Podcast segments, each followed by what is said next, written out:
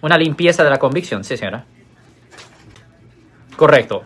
No, no, es por cada condado separado. Depende del condado, pero de 3 a 6 meses.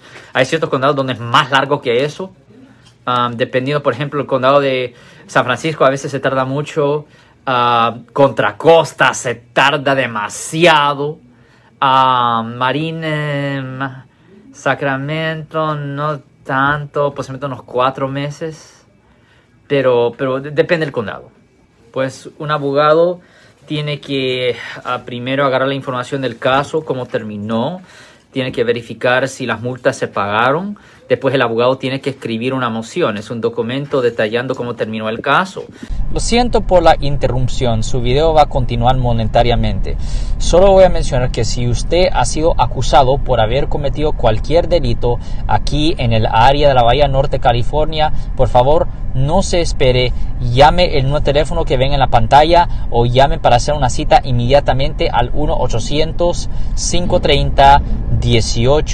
1-800-530-1800. Recuerden, yo soy el abogado Alexander Cross, abogado criminalista aquí en el área de la Bahía Norte, California.